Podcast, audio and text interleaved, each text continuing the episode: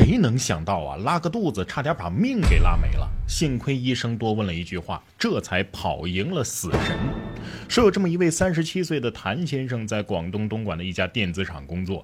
就在前几天，因为拉了一整天的肚子，他趁中午工厂休息的时间，跑去医院看急诊。原本是想让医生呢开点止泻药。急诊医生看他脸色正常，也没什么异样，就让前台护士啊帮他测量了一下血压，然后分诊给了一位古医生。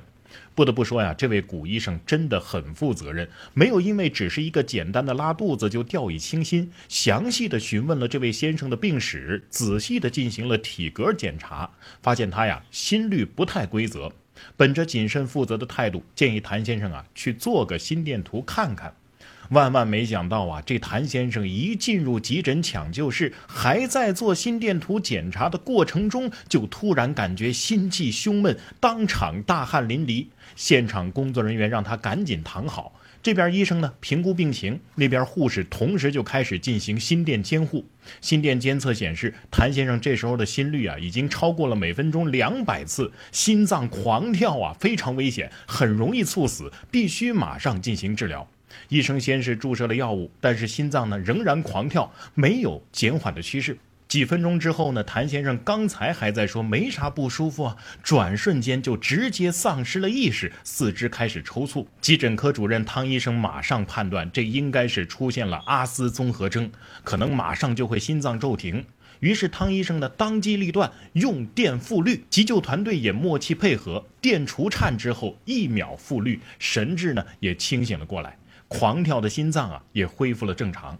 观察了近一个小时之后，谭先生被转入了重症医学科继续密切监护。事后，汤先生说呀，幸亏谭先生发病的时候人就在急诊抢救室，如果是在院外的话，存活希望就非常渺茫了。这就是什么呀？医术高明的医生遇到了肯听医嘱的病人。但凡这个过程当中出一点岔子，一条鲜活的生命可能就此失去呀。您说有没有这样一种可能啊？同样的事情，某些病人会不会说啊，我让你开个止泻药，你你让我做心电图干什么？医生还是不放心，让他做了。做完发现呢，没什么大事儿，还是拿了点止泻药就走了。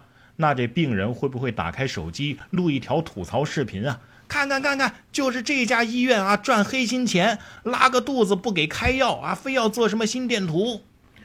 生活中啊，医生也好，老师也罢，公务人员也好，每一个岗位都是独立的个体，都是凡人。是人就不可能做到尽善尽美，是人就有状态不好、心情不好、情绪失控的时候，难免啊，偶尔会出现失误或者是不尽如人意的地方。特别恶劣的事情，当然需要人们揭露和曝光。但是更多的事情，其实没有必要用你的手机摄像头去刻意的放大，把本身啊通过好好沟通、相互体谅就能够过去的事情，卷入舆论的漩涡。你觉得呢？